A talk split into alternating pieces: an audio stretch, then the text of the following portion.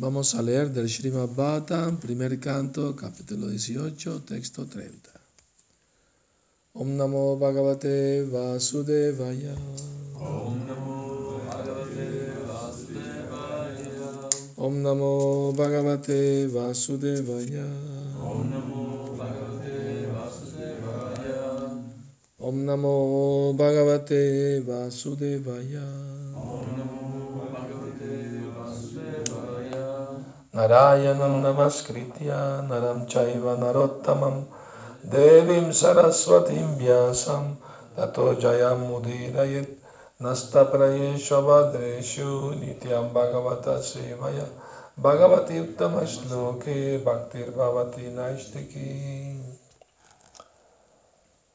स तु ब्रह्म ऋषिरंसे गतासुम् उरगं वृषा Vinirgachandanushkotya Nidhaya Puram Agataha.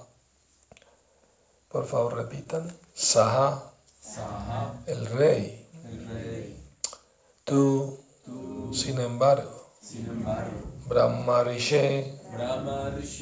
del sabio Brahmana, del sabio Brahmana, Amse, Amse, en el hombro, en el hombro, Gata Asum, sin vida, Uragam, serpiente, Rusha, con ira, Vinirgachan, mientras se iba, mientras se iba, Danukotya, Danukotya, con la punta del arco, con la punta del arco, Nidhaya, colocándola, Puram, Puram, palacio, palacio, Agataha, Agataha, regresó. regresó. Mientras se iba, el rey, insultado de ese modo, recogió con su arco una serpiente sin vida y la puso con rabia sobre el hombro del sabio. Luego regresó a su palacio. Significado. De esa manera el rey trató al sabio según la ley del ojo por ojo y diente por diente, aunque nunca había estado acostumbrado a esa clase de acciones absurdas. Por la voluntad del Señor, mientras el rey se iba, encontró frente a sí una serpiente muerta y pensó que el sabio que lo había recibido fríamente debía por ello ser recompensado fríamente, ofreciéndosele como guirnalda esa serpiente muerta. En el transcurso de los tratos ordinarios, esto no era algo muy anormal, pero en el caso del trato de Maharaj Parikshit para con un sabio brahmana, esto era algo que sin duda no tenía precedentes. Ocurrió así por la voluntad del Señor. Om Agyanati Mirandasya Gyananjana Salakaya Chakshurum Militam Yena Tasmai Shri Gurave Namaha Nací la más oscura ignorancia y mi maestro espiritual Shila Prabhupada me abre los ojos con la antorcha del conocimiento. A él le ofrezco mis humildes y respetuosas reverencias. Shila Prabhupada ki jai. Muy bien, entonces tenemos la escena en que el rey eh, se enojó eh, porque el sabio no le dio un vaso de agua. Pero el sabio no lo hizo por negligencia, lo hizo porque no lo escuchó, porque estaba en trance, estaba absorto en meditación. Y si no lo escuchó, pues no tenía culpa alguna, pues no, no había razón de, para el rey enojarse. Pero el rey creyó que no, lo, no le prestó atención a propósito. O sea, en pocas palabras fue un malentendido. Y a veces incluso entre los otros hay malos entendidos. Los malentendidos se aclaran pues conversando, ¿verdad? Y para no dañar las relaciones pues entre devotos es importante el diálogo, ¿no? franco y honesto para que haya armonía, ¿verdad? Entonces esta situación, eh, quizá entre personas comunes y corrientes, pues era normal, pero un rey tan devoto como Mahaparikshit actuara de esa manera, pues no era, no era algo normal. Era un nivel de devoto muy elevado, un devoto puro de Krishna. Entonces era muy sorprendente que él actuara de esa manera. ¿no? Entonces la conclusión es que todo eso ocurrió por la voluntad del Señor.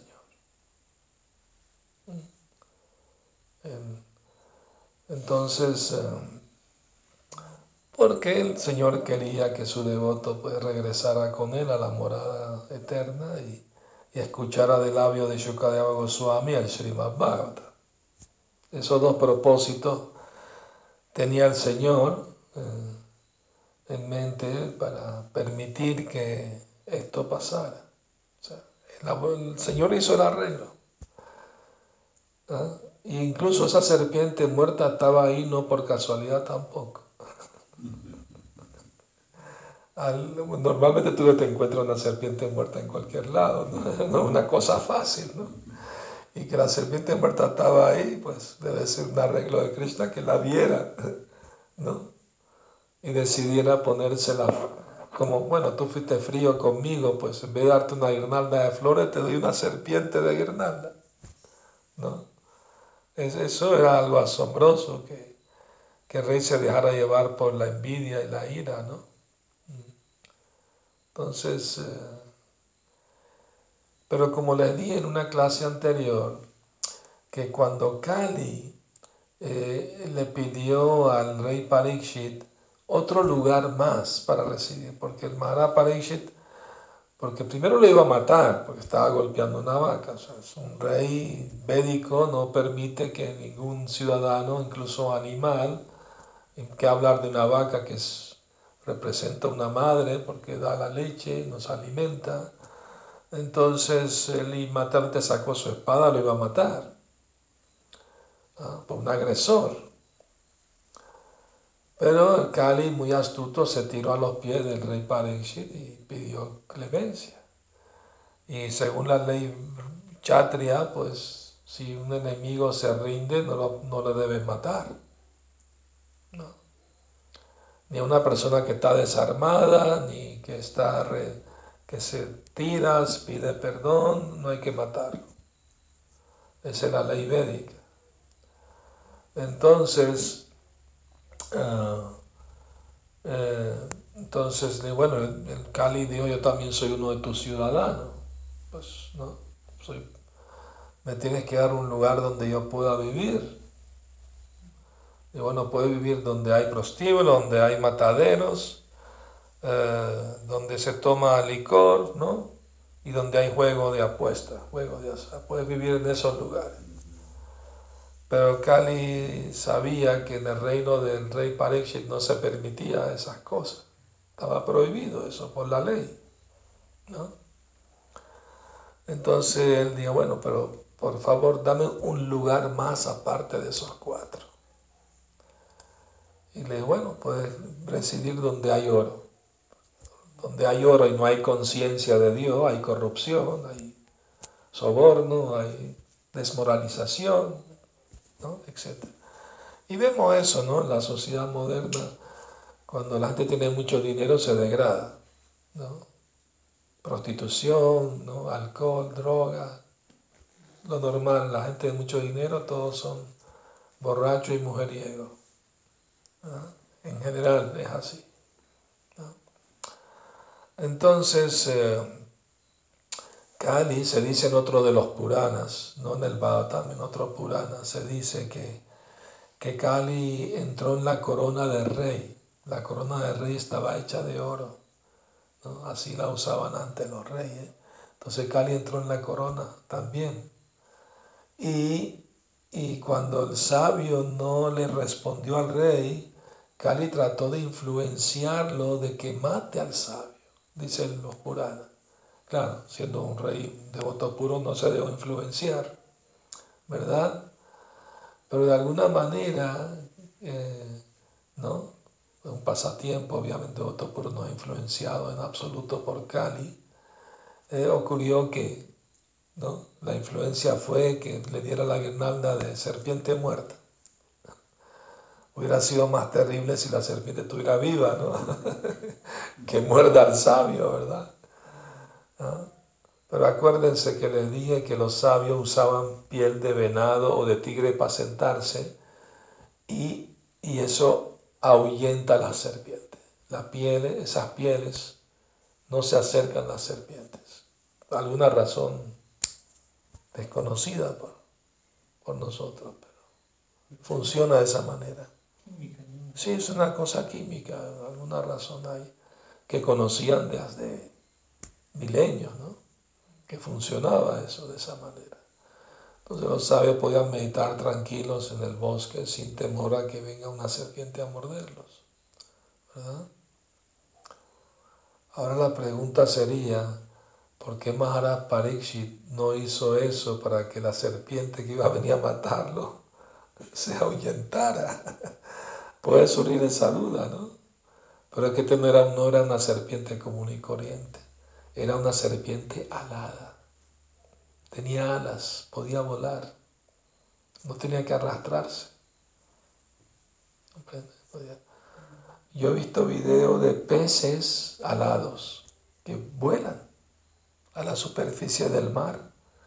No solo lo vi en video, lo vi en persona cuando viajé en barco desde el Líbano a Venezuela, vimos muchos peces voladores, pero volaban una buena distancia, ¿no? 10, 20 metros más. Entraban otra vez, volvían. Algunos volaban y caían dentro del barco. Entonces, de no conocemos, no hemos sabido de serpientes aladas, pero en esa época parece que sí lo había. ¿no? Entonces... Eh, Hay una que salga como 15 metros, dice, en un Discovery Channel. Sí, sí, pero brinca, no tiene alas. Tiene capacidad de, de, de saltar, de, ¿no? Igual venía de los planetas superiores esa serpiente. ¿no? Sí, sí, no era una serpiente común y corriente. Estaba disfrazada de brahmana, dice el Saseo Ah, sí. Sí, eh, tomó una forma de brahmana y, y, y- sobornó a alguien, creo que era eh, Basuki. O sea, todo uno- eso está en el canto 12, ahí están todos los detalles, cómo sucedió todo. El asunto es que Mara Pariksit no sentía ningún miedo. Después de escuchar todo el Srimad Bhagavatam, no tenía ningún temor a la muerte, se liberó del temor a la muerte. ¿no? Y él dijo, que venga la serpiente alada a morderme, no me importa. Bendígame para que mi pensamiento siempre esté absorto en Krishna. Ah, esa es la bendición que pidió. ¿ah? Y, y esa es la mejor de las bendiciones que, que podemos recibir. Krishna tiras tú. Nuestra atención esté siempre fija en Krishna. Recordemos que todas las reglas y, y normas y que seguimos tienen dos propósitos. Acordarnos siempre de Krishna y nunca olvidarnos de Él. Ese es el propósito. Porque seguir las reglas solo por seguirlas incluso puede ser causa de caída, dice el Sri Rupa de. Y no seguirlas y actuar caprichosamente también puede ser causa de caída. Hay que seguir las reglas no solo por seguirlas, sino para avanzar espiritualmente, para complacer a Krishna, pues, en pocas palabras. ¿Mm? Entonces, vamos a leer el siguiente verso.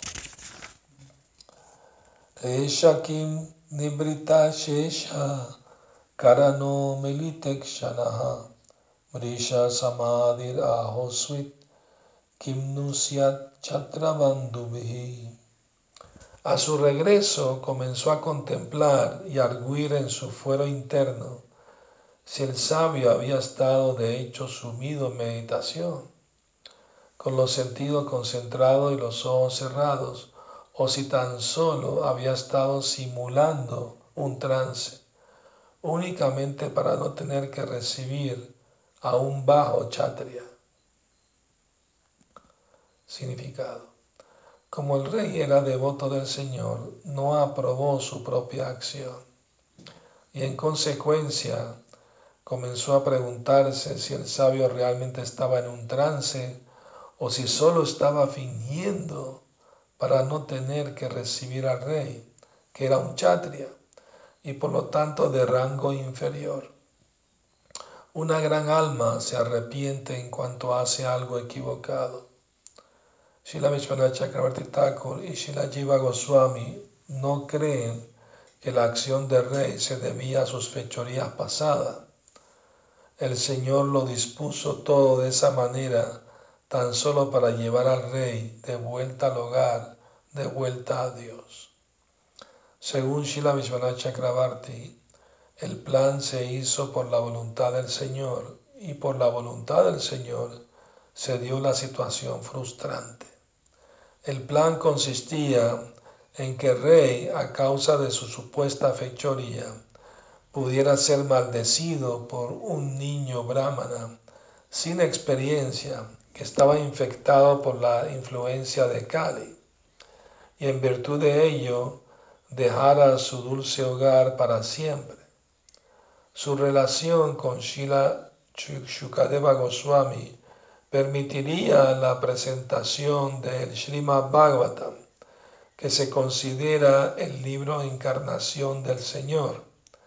Este libro Encarnación del Señor proporciona una gran y fascinante información acerca de los trascendentales pasatiempos del Señor, pasatiempos tales como su raza lila, con las espirituales doncellas pastorcillas de Brajabhumi, ese pasatiempo específico del Señor tiene una importancia especial, porque todo aquel que aprenda bien lo referente a este pasatiempo específico del Señor, sin duda que será disuadido del deseo sexual mundano y colocado en la senda del sublime servicio devocional del Señor.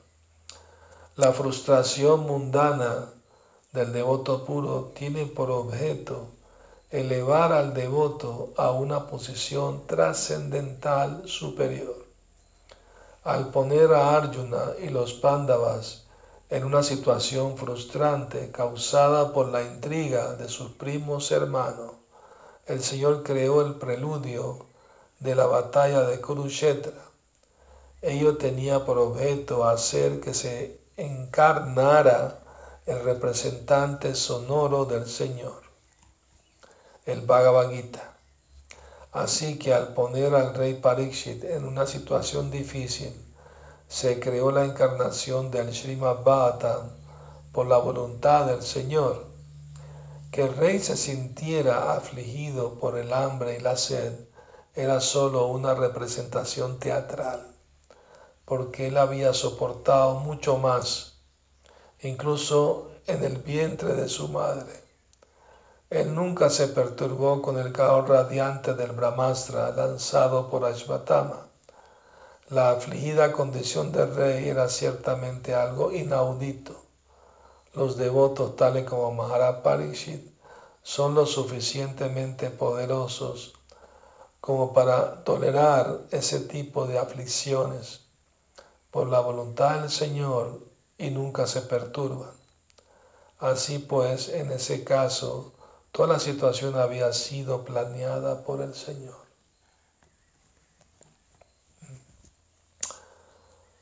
Increíble, ¿no? Que Krishna planea las cosas de cierta manera que, que se den lo que Él quiere.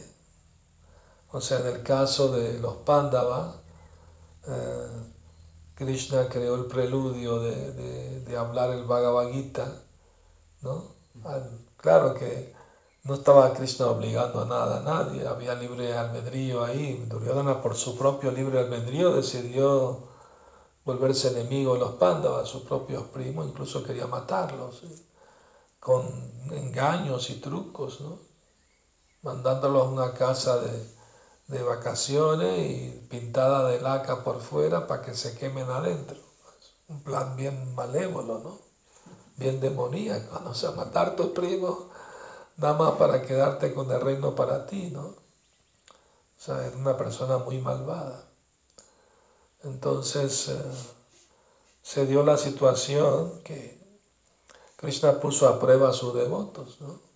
No pensemos que por ser devotos no vamos a sufrir. Los pándavas sufrieron mucho.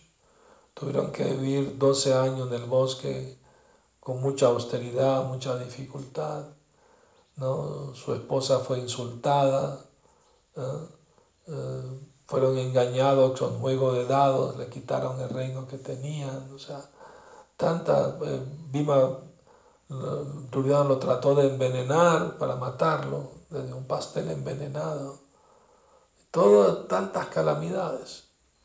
Pero la reina Kunti le ora a Krishna, mi Señor, prefiero tener todas esas calamidades y más, pero ver tus pies de loto. Porque cuando ganaron la batalla de Kurukshetra y el rey Vishtira se volvió el emperador, Krishna se fue a Dwarka.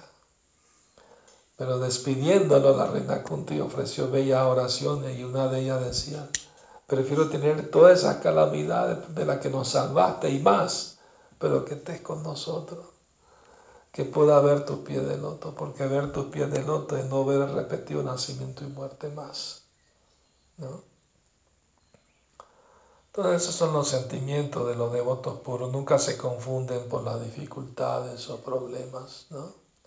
Si los Pandavas sufrieron tanto, Prahlad Maharaj sufrió tanto por el hostigamiento de su padre Hiranyakashipu, no debemos sorprendernos que nosotros devotos, ¿no? comunes, corrientes, vayamos a sufrir también. ¿no? En el caso de rey Parikshit, le pasó esa situación, no era como reacción a actividades pasadas, lo aclaran los acharyas, Jiva Goswami Vishwara Chakravarti no era por karma pasado que le estaba pasando esto, era por la voluntad de Krishna. Porque devotos puros no tienen karma pasado, ya, están limpios de eso. ¿no? ¿Mm? Entonces, eh, y por eso se dice que las actividades de los devotos puros se le llaman lila, pasatiempos. Porque mientras haya ego falso, que hay identificación con el cuerpo y la mente, hay karma todo lo que se hace uno identificado con el cuerpo y la mente, te crea karma. Pero cuando alguien está libre del ego falso, ya no se identifica con el cuerpo y la mente, entonces lo que hace no es karma, es lila, es pasatiempo. O sea, claro que tiene su identidad verdadera como sirviente eterno de Krishna. Un devoto puro no está bajo la ley del karma. Una vez, eh, una entrevista, Bob Cohen le preguntó a Prabhupada, ¿usted se enferma por su karma pasado? Y Prabhupada dijo, sí, mi mal karma es que acepté unos discípulos sin vergüenza. Porque después de ser iniciado, si el discípulo rompe los principios, eso le puede perjudicar al, al guru también. Una cierta medida, no del todo, el discípulo tiene que sufrir también por sus malas acciones pero el guru puede enfermarse o tener pesadillas, dice Prabhupada en el Bhavata. Es muy importante después de la iniciación portarse bien para, si quieren al guru, bueno, ¿no? Es muy importante eso. Entonces, eh, otro punto importante, ¿no? Es que el, si Maharaj Pariksit toleró en el vientre el ataque de un brahmastra. Imagínate, era un, un, bebé en el vientre. Y Ashvatama, el muy malvado Ashvatama, quería acabar con la dinastía del oscuro. Y bueno, si Duryodhana va a morir y todo, entonces también el descendiente de los va a tener que morir. Qué idea tan malvada, ¿no? Matar a un niño en el vientre. Claro, hoy en día es común. Millones de niños son matados antes de nacer por las propias madres, imagínense. en la cúspide de la barbarie humana, ¿no? ¿Cómo? Y filosófica dentro de la misión, que hay, hay practicantes que piensan que está bien. Sí, es inaudito que, que hay seguidores, o se declaran seguidores de la conciencia de Krishna y que están de acuerdo con el aborto. Es una contradicción por la simple razón de que hay vida desde el momento de la concepción. Y, y, y Prabhupada usa la lógica siguiente, muy interesante la lógica que usa Prabhupada en relación al aborto. Él dice, si tú estás en tu casita y te saco a la fuerza, ¿no es eso criminal? Y si quieres entrar y te prohíbo la entrada, o sea, el uso de los anticonceptivos, ¿no es criminal también? Si te toca estar ahí y no te dejo entrar, ¿no es criminal eso? Y si estás ahí en tu casita y te quiero sacar la fuerza, ¿no es criminal también? Refiriéndose al aborto. Claro, Prabhupada dijo, aconsejamos que no lo hagan, pero no vamos a hacer campañas políticas, marchas contra el aborto. Prabhupada dijo, ese no es nuestro método. Nuestro método es hacer la gente consciente de Krishna, porque si se vuelve consciente de Krishna no le quiere hacer daño ni a una hormiguita el ejemplo del cazador, ¿no? Y Narada Muni, que el, el, cazador disfrutaba de dejar los animales medio muertos, agonizando, sufriendo por muchas horas. Y Narada Muni, pero ¿por qué haces eso? Si lo vas a matar, mátalo de una vez, pero no lo dejes agonizando, sufriendo así. Y entonces, bueno, es que eso es lo que me enseñó mi papá. Mi papá es un cazador que yo, pero eso está mal, entonces. Bueno, le predicó, lo convenció, se hizo devoto y al año vino Narada Muni con su amigo. Eh, ¿Ah? No, no. Brigari Muni. Parvata Muni. Vino a acompañarlo, son muy amigos. Y entonces, cuando Brigari vio a su guru a lo lejos, dio reverencia. Pero cuando iba a dar reverencia, vio que había hormiguita frente a él, entonces con, con una telita lo fue así suavemente moviendo la hormiguita para no aplastarla, para poder dar reverencia. Entonces cuando Parvata Muni vio esto, alabó a Narada Muni, es asombroso que este hombre era un cazador, disfrutaba matar y hacer sufrir y ahora no quiere hacerle daño a una hormiga. Usted es como una joya no, una piedra de filosofal que toca lo convierte en oro. Entonces, por su contacto, es ese, ese eh, cazador se volvió Vaishnava. Y Vaishnava quiere decir compasivo, ¿verdad?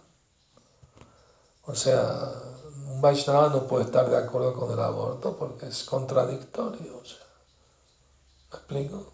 Es, o sea, no tiene ninguna lógica eso, de que esté de acuerdo con violencia. Y sacan tontos argumentos, ¿no? De que, de que no, todavía no tiene vida hasta que no crezca más. Está muy, ¿no? Si está muy chiquitito así, pero ya va a ser, ya va a crecer, ¿no? Déjalo crecer. Pregúntale su opinión después. ¿Entiendes? O sea, es Sí, dicen que no tienen libertad consciente. ¿no? toda una especulación ahí para justificar. Eh, en Inglaterra la gente tiene un dicho, dale un mal nombre al perro y después lo puedes colgar. O sea, inventa algo malo y lo, lo- lo- le hace daño, ¿no? Entonces es inaudito, realmente es lamentable que devotos, devotas se dejan influenciar por esas ideas materialistas crueles, ¿no? Pues son crueles, ¿no? Pero si no quieren salir embarazadas, pues controlen sus sentidos, ¿no? O sea, ¿verdad? Tan simple como eso. Y si salió, bueno, acepten la voluntad de Krishna. Esa alma le tocaba nacer en esa familia, pues, ¿verdad? Por eso tenemos el principio no vida sexual fuera del matrimonio. Por algo tenemos ese principio. Y Vaishnava quiere decir que tiene, debería seguir ese principio también. Porque si dice que Vaishnava, entonces el fundador de la conciencia de Krishna del Occidente, si la Prabhupada dijo, vida sexual solo se permite en el matrimonio. Y si quieren romper esos principios, entonces son devotos caídos. ¿no? Y si además de hacer eso quieren también practicar el aborto, pues obviamente que está muy mal. No hay justificativo alguno de ningún. Eh, escuché ayer una clase en Prabhupada hablando de ese tema del aborto y dijo, lo que se hace, lo que hacen eso, no van a ver la luz del día por muchas vidas, van a ser abortados de la misma manera. Nada más saber eso debería asustarlos, ¿no? O sea, que hay un karma, ¿no? No, que no pasa nada, ¿no? ¿Entiendes? Es algo muy pecaminoso, no es algo leve, ¿no? ¿Entiendes? Es algo bien, es un pecado bien grave, matar a alguien antes de nacer. ¿Y cuál fue la actitud de Uttara, la mamá de Maharaj Parishit, cuando sintió que iba a perder el bebé? Porque sintió que el arma le estaba, ¿no? Ella fue a Krishna y con la mano unta, por favor, Krishna, protege mi embrión, no importa que yo me queme, me muera, pero que mi hijo se salve. Esa es la actitud natural de una madre, ¿no? Que quiere proteger a su hijo. Pero bueno, Kali Yuga está horrible por todos lados y ¿no? es inaudito que que personas que conocen la conciencia de Krishna les cueste entender la importancia de esto, ¿no? ¿Me explico? Y hay otro argumento dice, bueno, no te metan en la vida de los demás, deja que hagan lo que ellos quieran. Si quieren hacer el aborto, que se lo hagan. Bueno, pero es nuestro deber al menos decirle que está mal eso, mejor no lo hagas, ¿no? ¿Me explico? Al menos darle un buen consejo. Después de decidir hacerlo, bueno, es su libre albedrío pero que sepa que va a sufrir por esa mala acción. Y si acepta eso, bueno, ese es su problema, pero es nuestro deber advertirles, ¿no? Que no está bien eso. Eso está muy mal. Y así cumplimos al menos con nuestro deber, como devoto, de decir la verdad, pues. ¿Verdad? Entonces, bueno, si Maharaj Pariksit pudo soportar el calor abrasador del arma Brahmastra, ¿no? incluso siendo un bebé en el vientre. Entonces era inaudito que no pudiera soportar un poco de sed y de hambre en medio del bosque. O sea, o por ejemplo, hace poco tuvo el, el, el, Ekadasi. Muchos devotos ayudaron sin agua, incluyéndome a mí también y no que andamos perturbados, ¿no? Mirando el agua. no, cuando uno mentalmente decide ¿no? hacerlo, pues lo hace sin problema, porque ya se mentalizó, ¿no? Para complacer a Krishna. Prabhupada dice, todos los así para complacer a Krishna sin agua. Pero como no podemos, Prabhupada dice, bueno, tomamos un poco de fruta, algo, ¿no? sin granos, por supuesto. Entonces no es artificial, no es impuesto, no es que es obligatorio, pero sí es, no es mandatorio, pero sí es recomendable, pero cada quien hace según sus posibilidades, ¿no? Entonces, bueno, eh, y entonces en el Srimad va también la encarnación sonora de Krishna. O sea, el Bhagavad Gita, Prabhupada dice que es eh, representación sonora de Krishna. Y, el Srimad Bhagavatam, encarnación sonora de Krishna, donde están los pasatiempos de Krishna. Prabhupada menciona en particular el Rasa Lila, la danza de Krishna con la Gopi que por escuchar de ese pasatiempo sin duda la persona será disuadida del deseo sexual mundano y colocada en la senda del sublime servicio devocional del Señor. O sea, porque al escuchar el pasatiempo uno entiende que Krishna es el supremo disfrutador, ¿no? Y que uno simplemente es un tonto si trata de, de imitar al Señor, de querer disfrutar del mundo material, ¿no? Como imitando ¿no? esos tipos de actividades, ¿no? Por ejemplo, muy común, ¿no? Que la gente hace fiesta, todos van a bailar y agarran, se agarran entre ellos, entre ahí, entre ellas y ellos. Ahorita hoy en día todo es ellos y ellas y, ¿no? De todo hay de la viña del Señor, ¿no? Entonces, obviamente que si alguien lee esto, pues escucha los pasatiempos de Cristo la salida, no va a querer ir a fiesta a bailar, imitando, ¿no? Eh, por ejemplo, han escuchado, ¿no? Que a veces hacen competencia de baile, ¿no? A ver quién aguanta bailando más horas, ¿verdad? ¿Han escuchado eso, no? Y quedan todos para ganar un premio, ¿no? Le ofrecen un viaje, dinero, etc. Pero están toda la noche, pero al final como están miserables, sufriendo, cansados, agotados. En cambio, Krishna cuando bailó con la Gopi se dice que duró una noche de Brahma.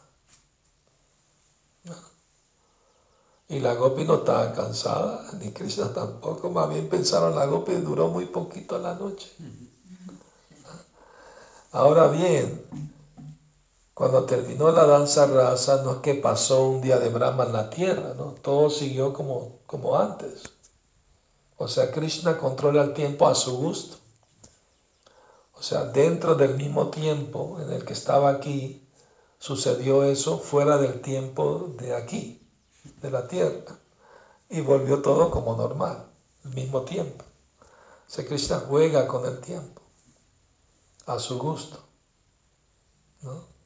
Por ejemplo, si un devoto puro le ofreció a Krishna un banquetazo ¿no? en Yamastami hace mil años, Krishna lo puede disfrutar ahorita como estuviera recién hecho.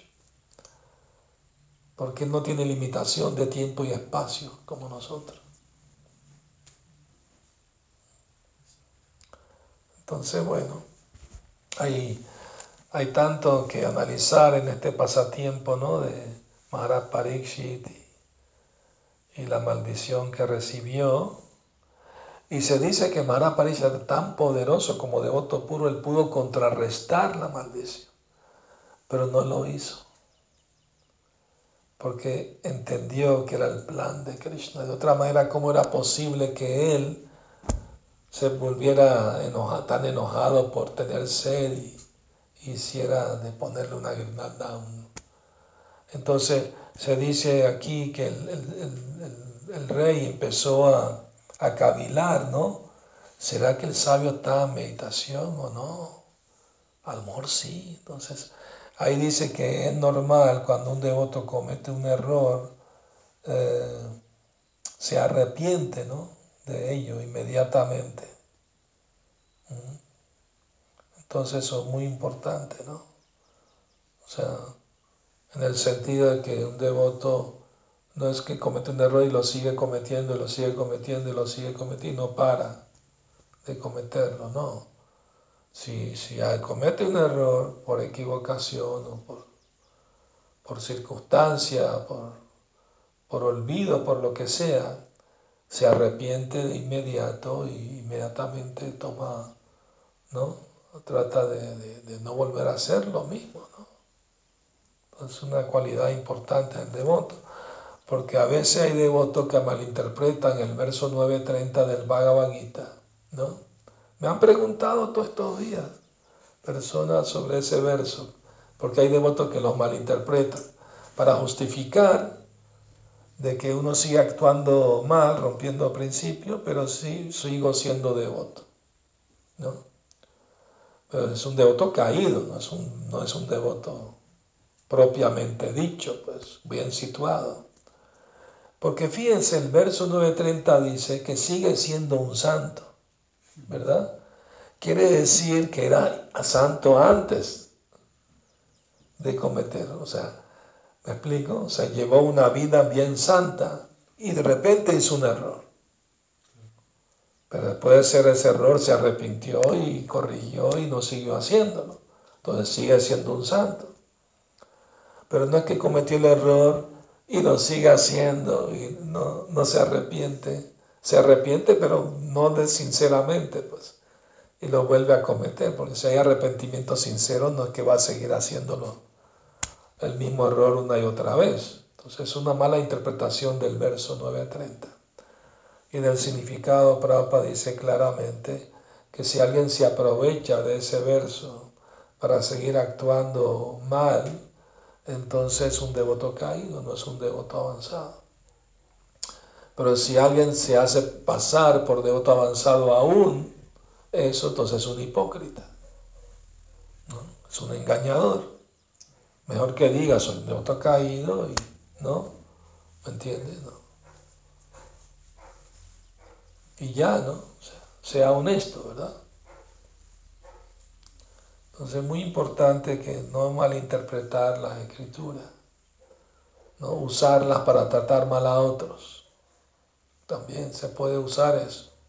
¿no? Porque me acuerdo en una época del movimiento, algunos devotos citaban, creo que a Chanakya que decía que uno puede pegarle a dos cosas, al tambor y a la esposa. Pues algunos devotos lo tomaron, ah, bueno, si se porta mal le doy su cachetada, ¿no? Y Prabhupada se enojó mucho y los regañó a todos. Yo, no, es que su esposa es una devota, ¿cómo la, está prohibido golpear a una mujer? Pues, ¿no? Eso está muy mal. Eso es cobardía, ¿no?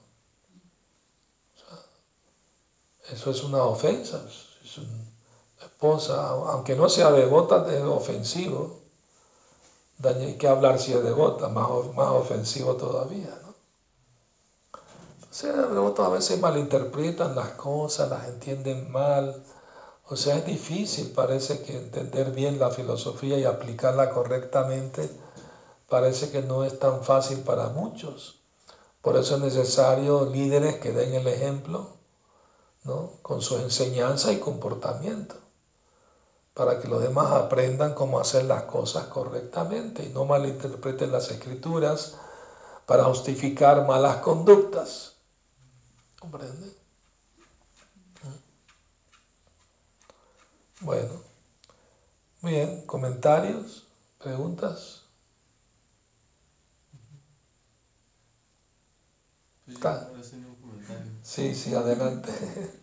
Este, bueno, no, primero lo de, que, lo de Chanakya Pandit que decía usted, pero ajá, a veces, o sea, no es tampoco escritura, ¿no? O sea, los devotos... No, no fue Chanakya Pandit, me equivoqué. Sí. Fue, fue Tulsidas. Ah, Tulsidas. Tulsidas, sí.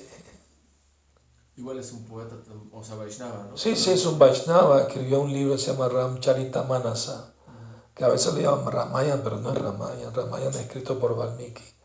Pero él expresa su sentimiento por Ramachandra, es un Vaishnava.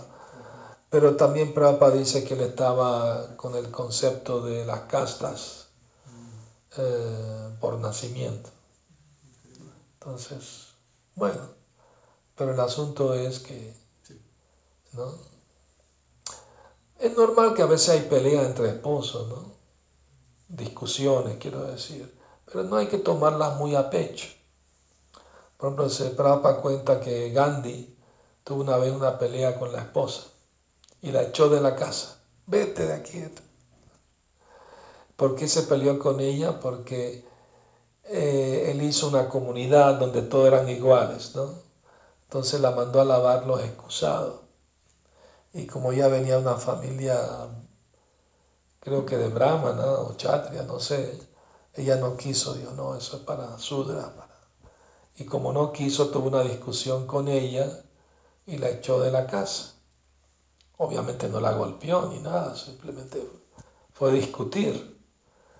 Y entonces ella salió de la casa y al rato él salió y la vio sentada en, el, en el porche, ¿no? en la escalera. y no te dije que te fueras, ¿por qué no te fuiste? Dije, bueno, al casarme contigo yo renuncié a la casa de mis padres, así que esta es mi casa. Bueno, está bien, vente para adentro. Se acabó la pelea, ¿entiendes? ¿Entiendes? Pero hoy en día, lamentablemente, si va con las amigas, ah, te gritó, te dio esto, déjalo, divórciate de él, ¿no? la aconsejan mal, o sea, se fue una discusión así que, bueno, a veces se dicen palabras, ¿no? Pero si no pasa la violencia física, bueno, pues se puede perdonar, ¿no? Pues si pide perdón, se arrepiente, discúlpame. Me enojé, te di estas cosas y no de haberlo hecho. ¿no? Pero ya cuando hay violencia es otra historia, violencia física. Y claro, no, no tiene que haber respeto en la relación, no, no herirse, porque a veces las palabras quieren más que flecha, dice entonces. Hay que ser cuidadoso, pero es de lo demás tratar de ayudarlo, de conciliarlo, no, no darle malos consejos, ¿no? Que apenas hay un problemita ya hacerlo muy grande y, ¿no? y, divorciarse, ¿no? Hay que evitar el divorcio, obviamente, porque ahí sufren los hijos, sufren todo. Pero si es inevitable, porque ya llega a un extremo de, ¿no? de, de violencia física continua, obviamente que eso no, no tiene por qué aguantar una cosa así, obviamente. O sea, tampoco tiene que ser masoquista, ¿no? O sea, que aguante lo que sea, ¿no? Y de hecho Prabhupada dice que, que una esposa no tiene el deber de servir a un esposo que está caído, pues, que no sigue principio, no tiene el deber de hacerlo. Lo puede dejar, incluso, dice. Entonces, bueno, pero claro, ya tiene que portarse bien, ¿no? Ser buena devota, pues. Sí, Narasimha. ¿Qué posturas podemos tomar o cómo podemos actuar cuando, digamos, nos estamos relacionando con alguien y, bueno, uno charla, conversa y te dice, mira, estoy pasando tal situación y uno sabe que, lo que está haciendo o lo que tiene en su concepción, lo que piensa que está bien, que está mal, pues, es algo que está mal. Sí. Entonces uno le aconseja, oye, mira, yo entiendo que lo que está, te está pasando o lo que tú me dices que estás haciendo no está bien. ¿Y qué pasa? Que esa persona no, no te hace caso, no te toma bueno, cuenta. Entonces no te apegas al resultado de tu prédica. Tú simplemente dices lo que es correcto y que la persona decida. No puedes, como se llama, obligar a alguien a actuar correctamente si no quiere. Pues. Mm. Una vez Prabhupada dijo, el guru no es un consejero matrimonial, ¿no? Porque le venían a cada rato ¿no? pareja de casados con problemas, Prabhupada, Prabhupada, me pasó esto, al fin Prabhupada se cansó porque era demasiado, ¿no? Muy seguido. Prabhupada, el guru no es consejero matrimonial. Búsquense otro consejero, otro grihasta que bien estable en su matrimonio, les, les pueden aconsejar mejor, ¿no? Y que hablar de parejitas que no están casados. No me vengan con su rollo. ¿No? Ustedes saben muy bien cuáles son los principios, ¿no? No vida sexual antes de casarse, y si lo hacen y tienen problemas, no le echen la culpa al guru, ¿no? Ha pasado, lo he experimentado personalmente. Entonces, si, si, si la religión ¿no? Dice que no hay que tener vida sexual fuera del matrimonio. ¿Por qué no siguen eso? Se hubieran evitado muchos problemas, ¿verdad? Pero bueno, así pasa, ¿no?